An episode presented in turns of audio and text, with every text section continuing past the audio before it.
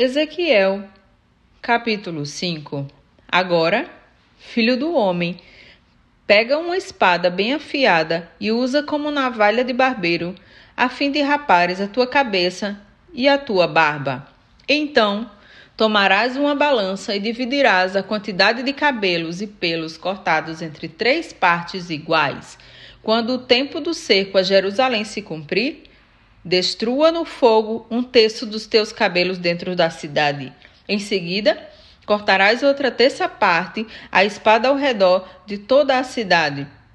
Então, espalharás ao vento a última terça parte. Neste momento, eu puxarei da minha espada para persegui-los e exterminá-los. Contudo, tomarás algumas mechas de cabelo de alguns deles e esconderás nas bordas de tua roupa. E destas mechas ainda escolherás algumas para queimar, lançando-as no meio das chamas. E dali partirá um fogo exterminador contra toda a casa de Israel. Assim dizia Vel, soberano Deus: Eis que esta é Jerusalém. Eu a coloquei no meio dos povos, com todas as nações à sua volta. Entretanto, em sua malignidade, ela se rebelou contra as minhas leis e ordenanças e virou as costas aos meus decretos, muito mais do que outros povos e, outras, e todas as nações pagãs ao seu redor.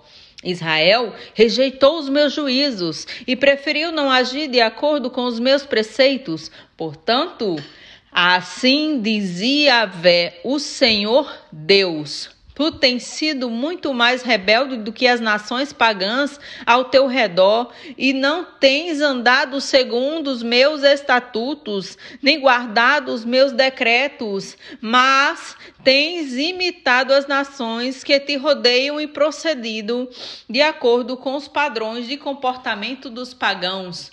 Por esta razão, declara Yahvé, o soberano Deus. Eis que me posiciono contra ti e passarei a te afligir uma série de castigos à vista de todas as nações ao teu redor, e baixarei sobre ti tamanho corretivo como nunca fiz, e isso por causa de todas as tuas idolatrias e abominações. De tal maneira que jamais voltarei a repetir castigos como estes. Sendo assim, Eis que acontecerá entre vós que os pais comerão seus próprios filhos, e os filhos comerão os seus pais, no meio de ti, ó Jerusalém.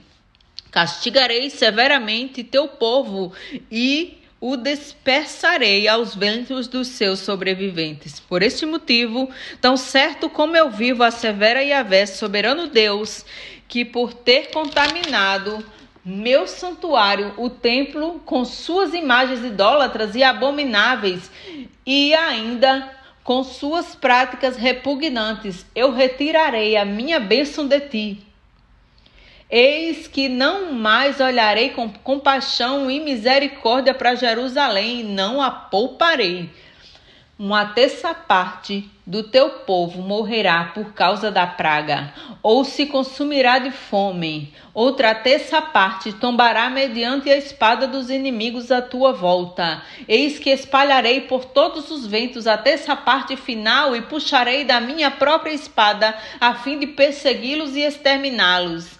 Deste modo se cumprirá a minha ira, e satisfarei neles toda a minha indignação, e me sentirei vingado. Então saberão que eu sou Yahvé, o Senhor, que tenho falado com o meu povo segundo o meu zelo.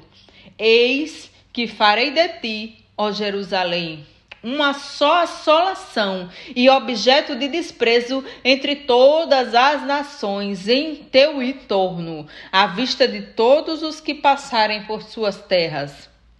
Serás, pois, objeto de rejeição e escárnio, advertência e horror para todas as nações pagãs em tua vizinhança, quando eu investir toda a minha cólera e executar meus juízos contra ti, com indignação e extrema violência.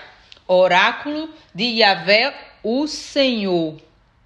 Quando eu mandar sobre ti minhas flechas mortais e destruidoras, minhas setas de fome, atirarei sem piedade para exterminar-te. Aumentarei a fome entre o teu povo e cortarei todo o teu sustento. Enviarei contra ti a fome extrema e animais selvagens de rapina que perseguirão e acabarão com teus filhos. A peste e o derramamento de sangue te alcançarão e trarei sobre ti a espada mortal. Palavra do Senhor.